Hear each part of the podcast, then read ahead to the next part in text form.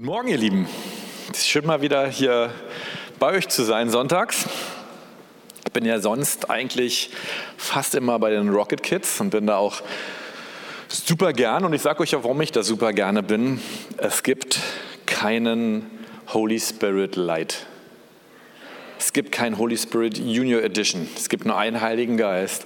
Und der wirkt bei den Rocket Kids genauso, wer hier bei euch Großen wirkt. Und es gibt jeden Sonntag eigentlich diesen, diesen Moment und ich feiere den da meistens nach dem Thema und, und wenn ich irgendwie es kann, setze ich mich nochmal ans Klavier. Und da gibt es diesen Moment, wo die Kinder mit Gott connecten. Und ehrlich gesagt, für diesen Moment feiere ich diesen ganzen Morgen. Dafür machen wir coole Spiele, dafür haben wir ein cooles Thema. Aber für diesen Moment, wo man dann richtig spürt, die Kinder berühren Gott und Gott berührt die Kinder. Und deswegen bin ich gerne bei den Kindern. Sind noch ein paar Rocket Kids heute Morgen hier? Kann ich mal Hände sehen? Winkt mal. Oh, gar nicht so wenig. Yeah.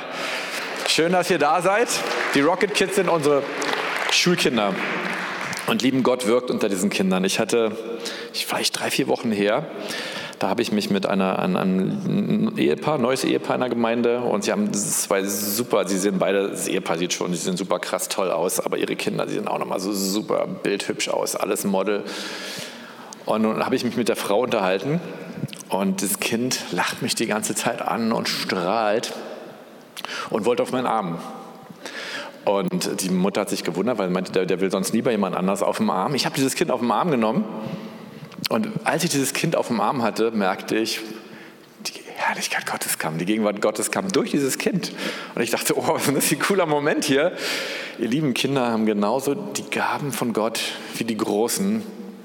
Und es ist schön. Also kommt alle und werdet Mitarbeiter bei den Rocket und den Dschungelkids. Nein, das wollte ich mal anlegen, passt aber gut hier. Wenn ihr Gott erleben wollt, kommt zu den, Kinderarbeit. Mm. Mein eigentliches Weihnachten hatte ich eigentlich schon vor Weihnachten, da werde ich euch drauf eingehen. Ich hatte Anfang Dezember noch eine wunderschöne Klausurzeit in Potsdam, von der will ich euch ein bisschen erzählen. Und den Heiligabend selbst haben meine Frau und ich dann mit unserem Sohnemann hier in der Gemeinde gefeiert. Das, das, wollten wir, das war uns total wichtig. Wir wollten einfach genau an der Stelle Gemeinde leben, wo Gemeinde auch gelebt werden sollte am Heiligabend. Vielen Dank hier nochmal. Ich weiß gar nicht, ob Sie mich jetzt hören, an Dani und an Dennis. Die stehen wahrscheinlich schon wieder in der Küche im Bistro. Die haben die Feier großartig ausgerichtet. Es gab super lecker Gänse. Also war der Hammer. Ich hoffe, ihr hattet auch alle ein schönes Weihnachtsfest. Wenn nicht, feiert nächstes Jahr hier in der Gemeinde mit. Äh, und Genau. Und ihr habt ja gemerkt, was alles anfängt. Das Jahr 2024 fängt auch an, äh, heute Abend. Und ich will euch ein bisschen auf der einen Seite zeugnishaft von meiner Klausurzeit erzählen. Ich will euch aber auch Hunger machen nach Gott in 2024. Ich muss sagen, diese Klausurzeit ist ein neues Format, was meine Frau und ich entdeckt haben, dass der eine sich um den Kleinen kümmert und der andere mal ein, zwei Tage hat, die einfach rauskommen. Und ich, ich habe die Tage gezählt auf diese Zeit, weil, äh, wie gesagt, ich, ich liebe es, die Gegenwart Gottes zu erleben. Ich liebe es, andere hineinzuführen. Ich weiß nicht, ob ich ein guter Kinderpastor bin, weil Admin so planen und organisieren und wer ist jetzt hier was zuständig, das ist überhaupt nicht meins, sage ich euch ganz ehrlich. Ich, ich gebe mir aber echt Mühe, es gut zu machen. Aber äh, ich, ich war echt beladen, auch IGW und was noch alles da sich so stapelt an Aufgaben. Und äh, ich merkte so, ich brauche ich brauch so diesen Off-Button mal. Ich muss mal raus. Und dann hatte ich mir ein schönes Hotel in Potsdam genommen. Und ich hatte eine Frage, mit der ich in die Klausur ging. Dazu auch schon mal eine erste Bibelstelle, 1. Mose 2, Vers 3. Und Gott segnete den siebten Tag, das ist also nachdem er so an den anderen sechs Tagen so das ganze Universum und die ganze Erde geschaffen hat. Und Gott segnete den siebten Tag und heiligte ihn, denn an ihm ruhte er von seinem ganzen Werk, das Gott schuf, als er es machte. Und meine Frage, mit der ich in diese Auszeit ging, war gar nicht so meine Frage. Ich habe diese Frage mitgenommen, weil ich das Gefühl hatte, Gott drückt mit dieser Frage. War Warum ruhte Gott am siebten Tag? Was macht diesen Schabbat nun so besonders, dass Gott ihn sogar heilig macht, ja, so über alle Tage setzt? äh, und er so besonders ist. Damit bin ich so gestartet. Mein Start lief auch in der Form ab. Ich bin mit der S-Bahn noch nach Potsdam gefahren, hatte da in der City ein nettes Hotel mir gebucht. Ich hatte noch ein paar Hotelgutscheine übrig. Und dann, äh, ich habe noch meine Sachen ausgezogen, mich warm angezogen und bin Richtung Parc Sanssouci gelaufen. Das war mein ausgemachtes Ziel. Äh, das Gute war auch, äh, es regnete in Strüppen so richtig krass. Ich hatte mehr Angst, dass meine, meine dicke Winterjacke irgendwann so Knick macht und einfach alles nur noch nass wird. Passiert aber nicht. Ich wollte einfach nur noch raus, allein sein und Gott suchen. Und währenddessen bewegte ich auch so das Wort Gottes in mir. Und die Antwort auf die Frage, die ich eben gestellt hatte, die fand ich schon auf dem Weg in der S-Bahn so ein bisschen im 1. Mose 3, Vers 8. Und das ist nach dem Sündenfall. Die Menschen haben nun all das gemacht, was sie nicht machen sollten. Und nun lesen wir, was danach geschah. Und sie hörten die Stimme Gottes, des Herrn, der im Garten wandelte. Als der Tag kühl war, äh, okay, steht, im Urtext steht es ein bisschen anders, äh, und der Mensch und seine Frau versteckten sich vor dem Angesicht Gottes des Herrn hinter den Bäumen des Gartens. Eigentlich steht da in der Brise des Tages. schönes Wort. Äh, steht sogar Ruach. Mm, Gott wollte, dafür hat er die Welt geschaffen, dafür hat er das Universum geschaffen, dafür hat er Himmel, Sonne und Mond da und alle Planeten gemacht, damit er mit dir zusammen im Garten wandeln kann. Damit er mit dir zusammen Zeit haben kann. Und dieser siebte Tag war der erste Tag, überhaupt, den es im Universum gab, wo Gott Zeit hatte, ganz und gar mit den Menschen Gemeinschaft zu haben. Und dafür hat er alles gemacht. Das war das Wichtigste. Das war für Gott, dieser erste, siebte Tag, war für Gott die Erfüllung von allem, was er sich immer gewünscht hatte. Nämlich Gemeinschaft mit den Menschen, Gemeinschaft mit dir. Darum geht es. Und wir lesen es auch so schön im 1. Mose 2, Vers 2. Ich jag hier durch den 1. Mose, wie ihr merkt. Und Gott hatte am siebten Tag sein Werk vollendet. Gott hatte nicht am sechsten Tag sein Werk vollendet. Er hat am siebten Tag sein Werk nämlich vollendet, das er gemacht hatte. Und er ruhte am siebten Tag von seinem ganzen Werk, das er gemacht hatte. Aber er ruhte eben nicht alleine. Er ruhte mit den Menschen zusammen. Dafür war alles gemacht. Gott will mit dir Zeit verbringen. Gott will sich mit dir zusammen hinsetzen. Das Wort Shabbat bedeutet, äh, kommt von Setzen, von Sitzen. Äh, und heißt, Gott will sich mit dir niedersetzen. Dafür ist die ganze Welt geschaffen. Dafür bist du geschaffen. Jetzt springe ich ins Neue Testament. Jetzt kommt meine Kernbibelstelle. Erstens, mein erster Punkt auch der Predigt Ruhe finden wir nur bei Jesus. Matthäus 11, die Verse 28 bis 30. Kommt her zu mir alle, die ihr mühselig und beladen seid. So will ich euch erquicken. Äh, das heißt, für alle Rocket Kids hier, äh, das heißt, ich will euch so richtig auftanken. Ich will, dass ihr voller Freude seid. Nehmt auf euch mein Joch und lernt von mir, denn ich bin sanftmütig und von Herzen demütig, so werdet ihr Ruhe finden für eure Seelen. Denn mein Joch ist sanft und meine Last ist leicht. So, was ist erst mein Joch? Ein Joch ist so ein, so ein, so ein Holzbalken meistens gewesen. Und da drin liefen zwei Tiere auf dem Acker gemeinsam. Und wenn zwei Tiere in einem Joch liefen, dann konnte nicht ein Tier nach links laufen und eins nach rechts, dann mussten die in der Spur zusammen laufen. Äh, das klingt gar nicht mal so angenehm, aber genau so ein Ding meint Jesus, wenn er sagt, laufe im Joch mit mir.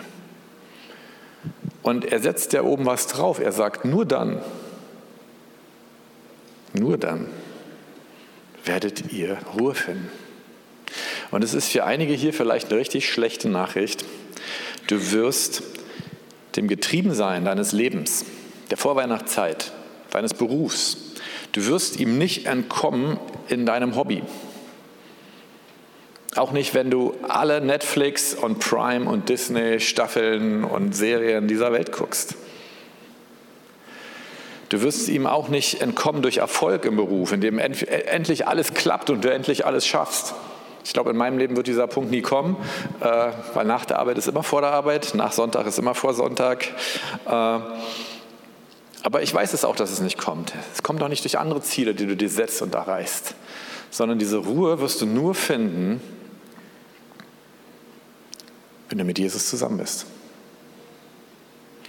Und ich hoffe, das ist für ein paar hier eine gute Nachricht, weil du nun weißt, wo die Ruhe zu suchen ist. Und darauf will ich eingehen. Zweiter Punkt, wo trifft sich Gott am liebsten mit dir? Die Antwort hatten wir übrigens schon eben im ersten Mose. Im Whirlpool. Nein. Auch nicht in der Bibliothek, im Garten. Gott hat einen Garten gemacht. 1. Mose 2, Vers 8. Und Gott, der Herr, pflanzte einen Garten in Eden im Osten und setzte den Menschen dorthin, den er gemacht hatte. Schon interessant. Anscheinend hat er diesen Menschen so eben in diesen Garten reingesetzt. Warum? Er hat extra einen Garten gemacht, weil er sich mit den Menschen im Garten treffen wollte. Das, was, was mir dabei aufgefallen ist, wohin ist Jesus immer abgedüst? Wenn er Zeiten mit dem Vater haben wollte. Danke. In den Garten. Und selbst dieses letzte Mal, als, als Jesus wusste, ich werde in dieser Nacht verraten, ja, er hatte noch dieses Abendmahl mit seinen Jüngern und er wusste, ich werde heute von Judas verraten. Wo ist er hingegangen? Wo er ist er für seine letzte Zeit mit dem Vater hingegangen? Ist in den Garten gegangen. Und ich, ich glaube ehrlich gesagt, er ist nicht so sehr in den Garten gegangen, weil vielleicht, also bestimmt bei Jesus auch, er ist ja auch Gott und er kennt den Vater ziemlich gut. Aber ich glaube, er ist in den Garten gegangen, weil er wusste, der Vater verbringt am liebsten Zeit mit ihm im Garten. Und die Frage, die ich dir heute auch mitgeben will, ist, wenn du Gott erleben möchtest, wer hat Hunger, Gott wirklich seine Herrlichkeit zu erleben? Ich hoffe, mal gucken, ob es ein paar sich melden. Super, danke, ich auch. Dafür lebe ich. Äh, und die Frage, die ich dir mal mitgeben möchte, ist, ist nicht, wo triffst du dich am liebsten mit Gott? Dann hast du mal Gott gefragt, wo er sich am liebsten mit dir trifft. Eine gute Frage, ne? Und äh, ich erzähle euch auch, ich, ich muss jetzt mit meiner ersten Story starten. Äh, und ich, ich lief so diesen, diesen Hauptweg entlang, vielleicht können wir jetzt das Bild sehen, von Sanssouci. Und wie ihr seht, seht ihr gleich. Äh, nee, das ist, das ist das andere Bild. Genau. Das ist der Hauptweg vom Park Sanssouci und es ringelte in Strüppen. Das war genial. Es war, wie ihr seht, gar keiner da. Es war perfekt. Das war mein Park. Es war mein Garten. Und ich lief dann lang und, äh, und ging genau durch diese Gedanken durch. Äh, und hatte dann diese Frage, Gott, warum ist es doch für viele so schwer, so mit dir, mit deiner Realpräsenz, mit deiner Herrlichkeit, mit dir in Gemeinschaft zu treten. Und deswegen habe ich euch auch dieses vollkommen öde, verregnete Bild hier hingebracht.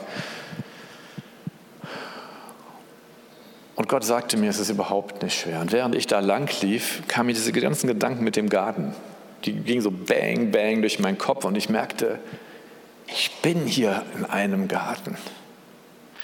Und während ich, ihr habt jetzt so praktisch den ganzen Vorlauf auch an Bibelstellen, die durch so in meinen Kopf gingen, während ich da lang lief und merkte, ich bin in einem Garten, spürte ich, wie genau diese Realpräsenz und Herrlichkeit Gottes neben mir in Form des himmlischen Vaters lief. Nicht sichtbar, aber spürbar für mich stärker als irgendetwas Realität hatte.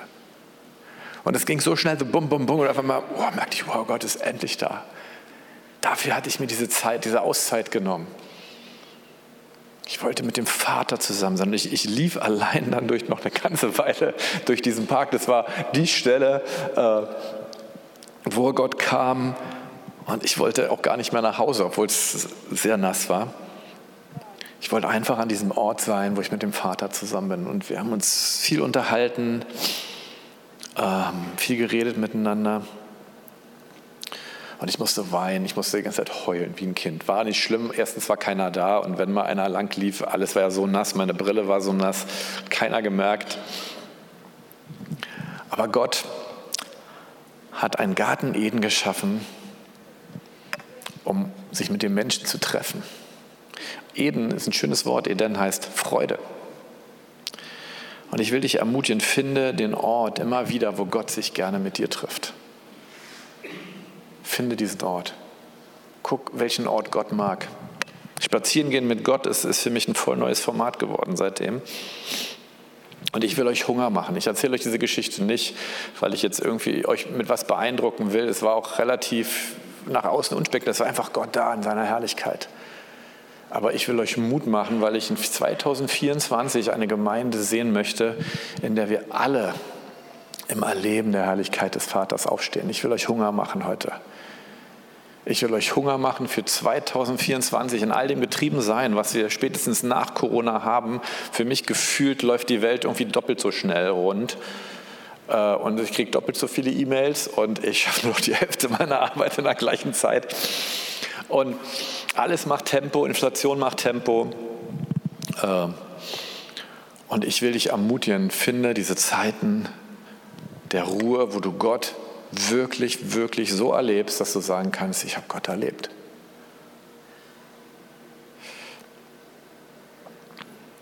Wie lernen wir drittens von Jesus Sanftmut und Demut? Das war ein bisschen meine Frage äh, am zweiten Tag. Da habe ich mich dann entschieden, ich gehe nicht nach Sanssouci, ich gehe zum Park von Cäcilienhof, da am, am Kliniker See lang, auch wunderschön. Nehmt auf euch mein Joch und lernt von mir, denn ich bin sanftmütig und von Herzen demütig. Diese Worte Sanftmut und demütig, die haben mich getrieben. Äh, Sanftmut im griechischen Praus heißt, schöne Übersetzung, wir akzeptieren die Art, wie Gott mit uns umgeht, als etwas Gutes. Wir akzeptieren, dass, dass nur Gott gut ist. Und dass wenn das, was Gott von uns möchte, dann akzeptieren wir das als etwas Gutes und wissen, nein, das wird mich nicht unter Druck bringen, sondern es ist etwas Gutes. Beide Worte, auch das Wort äh, Demut, Tapainos, heißt von niedrigem Herzen, unbedeutend, schwach. Und das Interessante ist, beide Worte sind von einem hebräischen Wort abgeleitet, Ani, äh, also wenn man, als man die, das erste Mal die, die, die, das Alte Testament ins Griechische übersetzt hat, da kann man natürlich gucken, aus welchem hebräischen Wort wurden solche Worte übersetzt, auch im Alten Testament. Und dieses Wort Ani bedeutet, ist eine schöne, schöne Formulierung, sich mit einer niedrigen Position arrangieren. Und jetzt dürfen wir nicht vergessen, wir sollen von Jesus selbst lernen. Hier ist von Mantano die Rede, ein Nachahmungslernen, in dem wir auf den Meister selber schauen. Das heißt, wir sollen auf Jesus schauen und sollen von ihm, indem wir ihn sehen, Sanftmut und Demut lernen. Und dabei dürfen wir nicht vergessen, Jesus ist der König der Könige, ist der Herr der Herren. Er ist die höchste Instanz, die es im Universum gibt. Der Vater hat ihm alle Macht im Himmel und auf Erden gegeben. Also es ist wirklich nicht so, dass Jesus keine Bedeutung hat. Aber er misst sich keine zu. Und während ich am Tag zwei diesmal im, im Garten von der Sizilienhof war, da hatte ich diese Frage, wo geht denn Jesus jetzt noch in einer niedrigen Position? Und die Antwort, die schlug auch wieder bei mir ein. Da, wo er mit dir in einem Joch geht da wo der König der Könige, der Herr der Herren, der Gott, der Himmel und Erde geschaffen hat, es sich antut, mit dir in einem Joch zu gehen. Er macht es. Er könnte sagen, sorry, ich schicke da irgendeinen Engel hin, ich bin Gott. Und außerdem weiß er, es wird mit dir ziemlich haklich in dem Joch. Also ich kann nur von mir reden, aber ich glaube, du bist da kein bisschen besser als ich. Es ist für Jesus haklich in diesem Loch, weil wir mal nach hier wollen und mal nach da und weil wir noch tausend Flusen im Kopf haben, wie wir denken, wie wir Sachen richtig oder nicht richtig machen. Und jeden dieser Haken, den nimmt Jesus mit, wenn er an diesem Joch mit uns ist. Nimmt dieser König der Könige, der Herr der Herren, muss jeden unserer kleinen Kurskorrekturen mutmaßlich, weil wir woanders lang wollen als er, die muss er mitmachen. Es geht doch auf seinen Hals. Und Jesus macht es gerne. Jesus geht gerne in diese geringe Position mit dir. Und während Gott mir genau das zeigte, war es wieder so wusch, die Herrlichkeit kam und ich dachte, wow, ich brauche mehr Zeit. Ich will mehr Zeit mit Gott haben. Es schlug so ein bei mir, dass ich wusste, wow, Jesus, du läufst mit mir in einem Joch, das ist mein Vorrecht. Lass uns dankbar sein, dass Jesus es bei uns aushält. Und lass uns bitte ja, in diesem Joch gerne gehen, weil wir sehen, es ist unser Privileg, dass der König der Könige mit uns in einem Joch geht. Lass uns nicht mehr denken, oh, wir müssen mit Jesus in einem Joch gehen, das ist ja ein bisschen für uns und meine Freiheiten und äh dann haben wir unseren Jesus nicht verstanden. Und genau das lernen wir, wenn wir mit Jesus ins Joch gehen. Viertens, Gott will sich bei dir hinsetzen, bei dir niedersetzen. Hältst du still. 2. Mose 31, Vers 17. Es ist ein ewiges Zeichen zwischen mir, Gott, und den Kindern Israels. Denn in sechs Tagen hat der Herr Himmel und Erde gemacht, aber am siebten Tag ruhte er.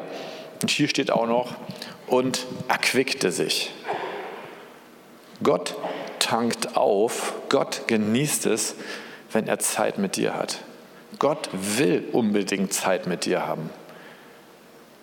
Es gab mal dieses Buch The God Chasers, die, die Gott nachjagen. Und es ist gut, Gott nachzujagen, aber zuerst mal jagt Gott dir hinterher und überlegt sich, wie er dich endlich in dieses Joch einkriegt, weil er weiß, dieses Joch ist das Beste, was dir je passiert ist.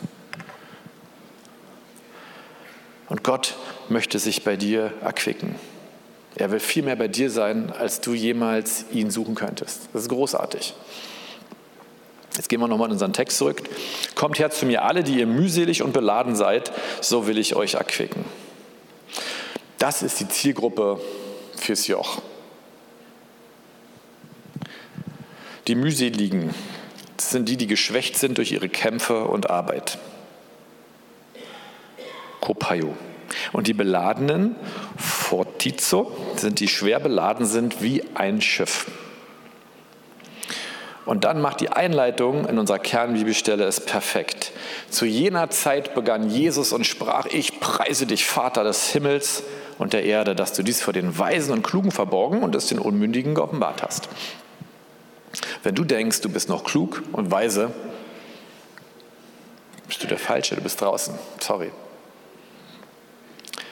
Gott erwartet von uns eine totale Bankrotterklärung.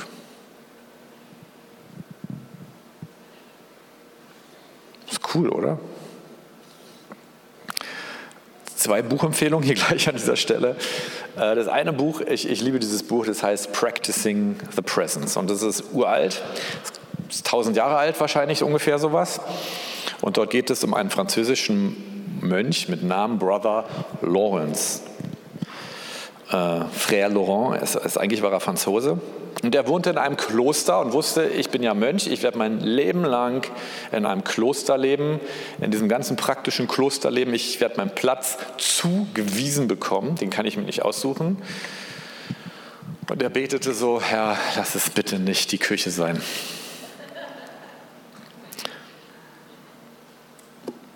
Das war die Küche. Und er kam in diese Küche und warum er dieses Buch schreibt, ist, weil er gesagt hat, Gott, ich gebe dir meine komplette Bankrotterklärung. Ich lege alles hin. Ich will ein Diener da sein, wo du mich haben willst. Und wenn es diese Küche ist, dann wird es diese Küche sein. Und ich will der beste Mönch in dieser Küche sein. Und warum dieses Buch so bekannt geworden ist, ist, weil mit dieser Bankrotterklärung, mit dieser Entscheidung hat unserer Brother Lawrence in der Küche die Herrlichkeit Gottes erlebt. So viel. Deswegen heißt dieses Buch auch das Praktizieren der Gegenwart Gottes. Mit dieser Bankrotterklärung von ihm und mit dem Verstehen, dass auch sein Dienerkönig ihm dient und diese Entscheidung, deswegen diene ich auch, war die Herrlichkeit Gottes mit ihm. Fand ich cool. Und ehrlich gesagt, ich, Gott hat mich in den letzten zwei Monaten auch extrem an diesem Punkt gefühlt, wo ich gesagt habe, ich lege meine Rechte, äh, meine Vorstellungen, meine Pflichten, ich lege sie nieder. Ich gebe Gott gern diese Bankrotterklärung, weil, weil ich sonst nicht glücklich werde. Weil ich sonst keine Ruhe finde.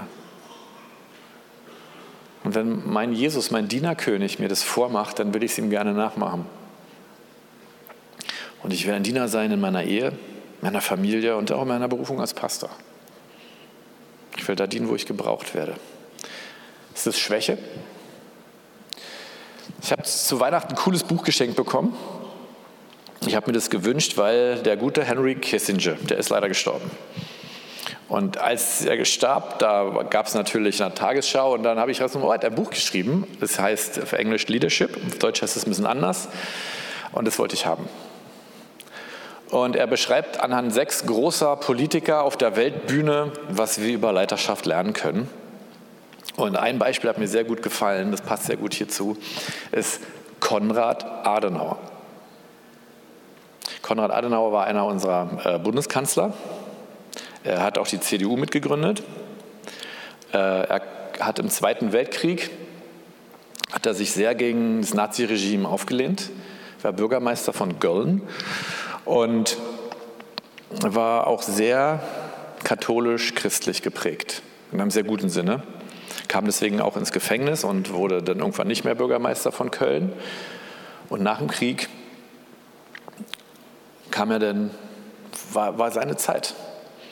Und er wollte dieses Land christlich prägen. Er hat eine Partei gegründet, die hoffentlich christlich geprägt ist, die CDU. Das ist keine Parteiwerbung. Äh, ich habe das neue Grundsatzprogramm noch nicht gelesen, bin gespannt, ob Sie wieder christlich sind ein bisschen. Würde mich freuen. Aber besonders gefallen hat er mir, weil, weil Kissinger beschrieben hat, und er hat ihn auch persönlich kennengelernt, er musste als Kanzler das Erbe von Nazi-Deutschland antreten. Und er wusste, wenn er irgendwas rausholt, wenn er irgendwas an Deutschland noch schönreden will, dann hat er auf der Weltbühne verkackt, um es mal so direkt zu sagen. Dann hat er keine Chance für Deutschland eine Perspektive zu entwickeln. Und was er gemacht hatte, die Alliierten, sie hatten, die Franzosen hatten Riesenängste, die anderen wollten Riesenreparaturforderungen, die Franzosen auch ordentlich. Und Deutschland brauchte eine Vision, auf die Füße zu kommen. Und er beschreibt so in diesem ersten Sechstel des Buches, es hat mir sehr gefallen, dass seine Strategie totale Unterwerfung war. Totale Bankrotterklärung. Totale Anerkennung aller Forderungen an Schuld, die Nazi-Deutschland, für all das, was Nazi-Deutschland den anderen angetan hat. Und wir stehen jetzt in einem Land, dem es gut geht. Wir stehen in einem Land, für das ein Konrad Adenauer eine Perspektive entwickelt hat. Und du fährst mit dieser Strategie der Bankrotterklärung, du fährst genauso gut. Konrad Adenauer ist damit gut gefahren, Jesus ist damit gut gefahren. Und Jesus hat sogar die Schuld der ganzen Welt auf sich genommen, weil er hatte ja keine eigene. Er hat deine ganze Schuld auf sich genommen, damit du auch Vergebung erfährst. Und ihr Lieben, was gibt es Besseres als in einem Joch mit diesem König zu gehen, der uns all das lernen kann. Ich bin, ich bin schon fast fertig mit meiner Predigt. Fünftens, ein letztes Mal zurück zum Garten Eden. 1. Mose 2, Vers 7. Da bildete Gott, der Herr, den Menschen, den Menschen, aus Staub von der Erde und blies den Odem des Lebens in seine Nase. Und so wurde der Mensch eine lebendige Seele. Ja, bei mir steht es genauso, genau. Äh, den Menschen Staub von der Erde. Jetzt haben wir alles gehört, wie kostbar der Mensch für Gott ist, wie, dass er eigentlich alles nur für diesen Menschen gemacht hat. Und wir lesen bei keinem anderen Kreatur, bei keinem anderen Lebewesen dass, dass Gott es eigentlich aus dem dreckigsten und elendsten gemacht hat, was es auf dieser Erde zu bieten gab. Aus Staub. Wörtlich heißt es das Graue. Ihr kennt Oprah, ja? Oprah ist die weibliche Form von Ophar. Äh, Aphor, Afar. Äh, heißt des Rekits, weil das auch mal so grau ist. Ja, so funktioniert es im Hebräischen mit den Farben. Und aus dem Staub des Grundes, ja, der Grund heißt Adam. Deswegen hieß Adam ja Adam, weil er aus dem Grund geschaffen war. Und Gott hat mit uns, mit dir etwas getan, was er mit nichts anderem in der Schöpfung so getan hat. Du hast von allen Kreaturen, die es in der Schöpfung gibt, haben wir die krasseste Berufung. Wir sollen in stetiger Gemeinschaft mit Gott leben. Und deswegen hat er auch nur uns den Odem des Lebens so eingeblasen. Wir sind nach seinem Bild geschaffen. Und aus Staub. Da sind zwei Dinge in dir drin oder du bist zwei Dinge. Und es sollte uns bewusst sein, du bist quasi aus nichts geschaffen, außer dem Plan Gottes zur Gemeinschaft. Der Rest ist Staub. Der Rest ist nicht wichtig. Und Gott ist eifersüchtig, ihr Lieben. Ohne Gott kommt nur das Schlimmste in uns zum Zuge, der alte Adam, auch vor dem Sündenfall. Weil, was ich dir hier sagen möchte, ist, Du bist zu nichts anderem geschaffen, außer zur Gemeinschaft mit Gott. Zu nichts anderem. Das heißt, du wirst in nichts anderem deine Ruhe finden. Du wirst in nichts anderem deinen Frieden finden. Auf dieser Welt nicht, in der Ewigkeit nicht, in der Hölle auch nicht, im Himmel auch nicht, aber da kommst du nicht hin, wenn du das vorher den Teil nicht gelernt hast. Äh, du wirst in nichts anderem deinen Frieden finden, außer in der Gemeinschaft mit Jesus. Da ist nicht mehr in dir außer das, was Gott an Lebensodem in dich reingeblasen hat. Und das ist ja nicht wenig, das ist das Höchste, was es gibt. Gott hat sein Abbild in dich hineingelegt. Und du bist fähig zur Gemeinschaft mit Gott. Das ist ein Affe nicht, ein Fisch auch nicht und eine Ziege auch nicht. Aber du bist fähig zur Gemeinschaft mit Gott. Du bist ein Gegenüber für Gott. Und, und ihr Lieben, ganz ehrlich, ich bin bin stolz darauf, dass, dass ich ein Teil der charismatischen Bewegung auf dieser Welt bin. Ich bin stolz darauf. Ihr müsst dazu wissen, in einer katholischen Kirche, und ich richte sie nicht, ich beschreibe sie hier, ist mir sehr wichtig, wird das Heil Gottes vermittelt durch sieben Sakramente. Deswegen brauchst du in der katholischen Kirche nicht notwendig eine Predigt. Weil das Heil wird durch sieben Sakramente vermittelt. Und die Aufgabe von Kirche ist es, Mittler zwischen Gott und den Menschen zu sein. Dann kam mit Luther die evangelische Kirche. Und das Heil wird in der evangelischen Kirche vermittelt durch die apostolische Botschaft, durch die Verkündigung des Wortes. Deswegen hatten Luther die Bibel auch ins Deutsche übersetzt, die wurde ja auf einmal wichtig. Und die Aufgabe der Kirche war es auf einmal Verkündigung. Deswegen hat man dann angefangen, auf Deutsch zu predigen, damit die Menschen die Verkündigung auch verstehen. Und in der charismatischen Bewegung ist es wieder ein bisschen anders. In der charismatischen Bewegung, und sie ist die größte und schnellst wachsende, die pfingstlich-charismatische Bewegung ist die größte und schnellst wachsende Bewegung auf dieser Erde, wird das Heil Gottes vermittelt durch die Realpräsenz Gottes. Und die Aufgabe von Kirche ist nicht in erster Linie die Verkündigung, sondern ein Ort dieser Realpräsenz Gottes zu sein, dieser Garten zu sein. Dieser Garten, in dem Menschen dich kennenlernen. Nicht dieses Gebäude.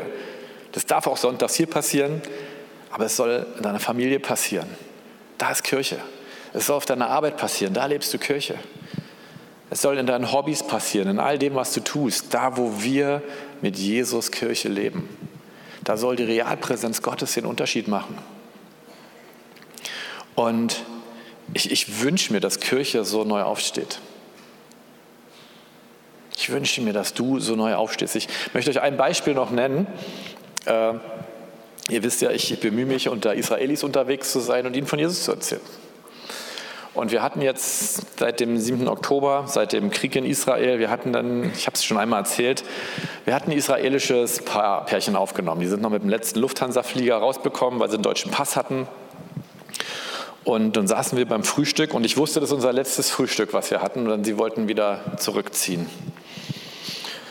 Und ich wusste, ich, ich muss ihnen von Jesus erzählen, aber Jesus, gib irgendwie, mach eine Tür auf. Ich will es nicht plump machen, ich will es wirklich geführt durch deinen Geist machen, aber es, mein Herz brennt, in diese Botschaft zu bringen. Und welche Botschaft sage ich euch gleich? Und dann kam diese Situation, wo sie fragten, junges Paar, wie alt waren die beiden? 25 vielleicht. Und sie sagten, wieso hasst uns die ganze Welt? Wieso hasst die ganze Welt uns Israelis, uns Juden? Sie waren säkulare Juden, sie hatten jetzt nicht viel mit Gott am Hut. War gut so, weil so konnten wir ihnen die Botschaft bringen. Und das war meine Steilvorlage.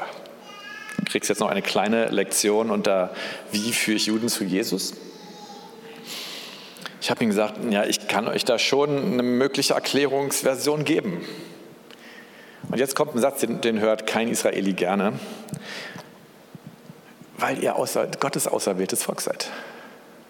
Und wisst ihr was? Eigentlich solltet ihr hier sitzen und mir von Jesus erzählen. Und jetzt sitzen wir hier andersrum und ich erzähle euch von dem Juden, der Sohn Gottes ist, mit, der zu meinem Herzen redet, mit dem ich diese Gemeinschaft habe in seiner Herrlichkeit, von dem ihr mir erzählen solltet. Und ihr habt eine Aufgabe, ihr Juden, ihr Israelis. Und ich liebe sie, ja, es ist null Abschätzigkeit drin. Äh, ihr habt eine Aufgabe, ihr habt die Aufgabe der ganzen Welt von diesem Jesus zu erzählen. Und wie ihr diese Aufgabe nicht wahrnehmt, werdet ihr ein Problem haben auf dieser Welt. Und während ich ihn, dann meinten sie, ja, ja, wieso gerade wir? Und dann meinte ich, das ist ganz einfach, weil Gott immer mit Beziehung anfängt. Und er hat mit der Beziehung zu, zu einem Menschen angefangen. Und es war Abraham, euer Vater. Und dann wollte er diese Beziehung ausweiten zu seinem ganzen Volk Israel. Und das hat schon nicht so gut geklappt. Und deswegen hat sich Gott den Heiden vorgestellt damit wir euch erzählen, dass Gott mit euch diese Beziehung haben will. Und warum ich diese Geschichte erzähle, ist, weil als wir dort am Frühstückstisch saßen und darüber redeten, kam die Gegenwart Gottes in diesen Raum zum Frühstück. Und es war so stark, hat, mir hat es einfach Spaß gemacht. Ich habe gemerkt, ich bin im Flow mit dem Heiligen Geist. Ich habe gemerkt, wow, hier ist wirklich Gegenwart Gottes. Und sie haben es gemerkt. Sie haben es gemerkt. Sie meinten, wow, ich weiß nicht, was es ist, aber während du redest, machen wir so eine starke spirituelle Erfahrung gerade. Es war ein leichtes, danach für sie zu beten. Äh, ihr Lieben, lasst uns der Welt nicht mit Theologie kommen. Lass uns der Welt mit dem kommen, was uns doch eigentlich, was unser größter Hunger ist, was uns am wichtigsten ist und was Gott so gerne geben möchte, die Zeit mit ihm. Und liegt an dir. Es liegt an niemandem anders als an dir, ob wir als Kirche so aufstehen, ob wir als Gemeinde so aufstehen. Und ich, mein, mein, mein, mein, mein Wunsch heute Morgen ist eigentlich nur, euch genau diesen Hunger zu machen. Dass es nicht auch noch die Gegenwart Gottes gibt in unserem Leben, sondern dass diese Gegenwart Gottes, dass dieser Ort, wo wir in dieser Gegenwart Gottes mit Gott ruhen, dass, dass wir verstehen, das ist unsere Bestimmung, und dass wir alles, was wir tun, aus dieser Gegenwart entwickeln und mit dieser Gegenwart hineingehen. Mir geht es momentan gerade so, dass wenn ich zu Hause Zeit mit Gott habe, früher lag ich immer auf meinem Sofa und meine Klausurzeit hat mich so verändert, dass jetzt immer, wenn ich da auf dem Sofa sitze, ich mich aufs Sofa setze und nicht mehr lege, damit neben mir Platz ist. Für meinen Vater, für meinen Jesus dass er sich da richtig hinsetzen kann, weil ich, ich spüre ihn dann regelrecht so, so, ist natürlich auch in mir drin, aber ich spüre ihn so, dass er wirklich so ganz nah bei mir ist.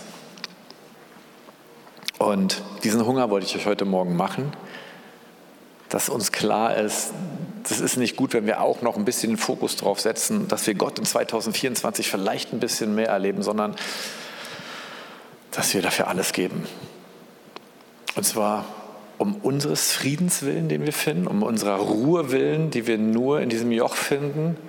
Und dass wir dann dieses Joch, dieses, wenn, wenn der Heilige Geist redet, dann, dann erzähle ich anderen davon. Dass wir merken, das ist unser Vorrecht. Das ist kein notwendiges Übel. Oder das ist nicht das, was uns von unserer Selbstverwirklichung abhält, sondern das ist das, was uns nach unserer Bankrotterklärung einen Sinn gibt, was uns in diesen Frieden weitergehen lässt, was, was uns erquickt und was Gott erquickt. Und ich, ich glaube, wenn, wenn, wenn wir so ein Christsein leben, dann ist es ansteckend für andere.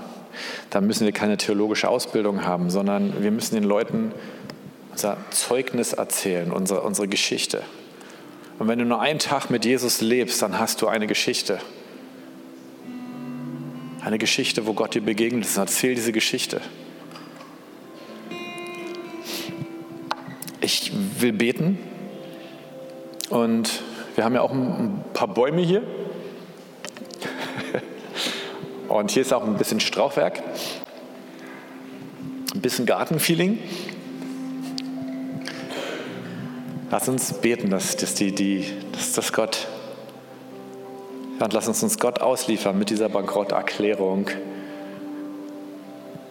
Und lass uns nach Hause gehen und jetzt schon fragen, Gott, wo ist das nächste Mal mein Schabbat? meine Zeit des Niedersetzens.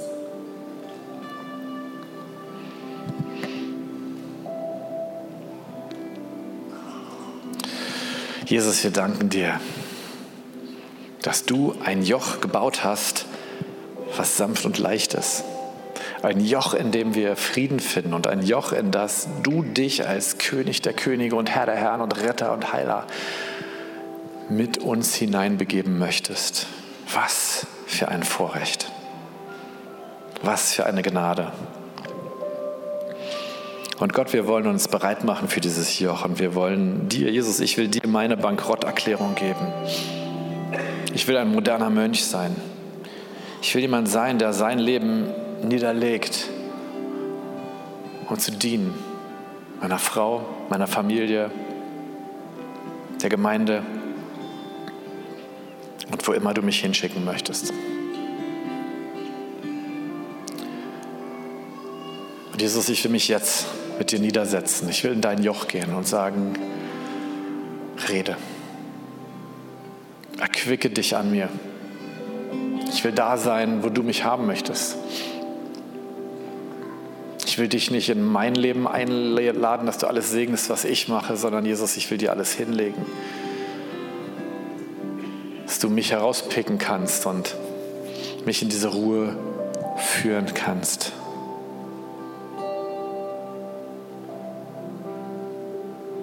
Und ich bitte dich, Herr, dass du heute Morgen in diesem Gottesdienst Erfrischung ausgießt. Eine heilige, herrliche Erfrischung. Die Erfrischung deiner Schwere der Herrlichkeit, deiner Kadosh. Werner Kavott. Komm, Heiliger Geist, zeig uns Jesus, unseren König. Lass uns im Schauen auf Jesus Sanftmut und Demut lernen. Lass uns Ruhe finden. Eine ansteckende Ruhe. Eine fröhliche Ruhe. Wirke unter uns, Heiliger Geist, wirke. Lass Wasser fließen. Lass dein lebendiges Wasser fließen, Herr. Erfrische uns.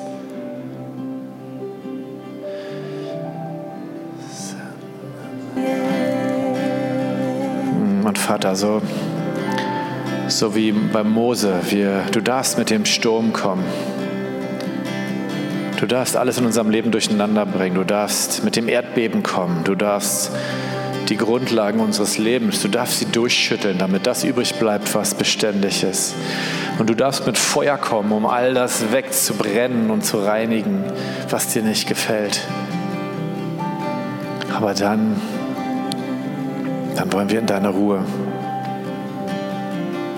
Dann wollen wir wie Mose, als er sich zurückgezogen hat und in den Felsen, dann wollen wir deine Ruhe eingehen. Und anders als Mose dürfen wir dich schauen. Durch Jesus dürfen wir dich schauen, Herr.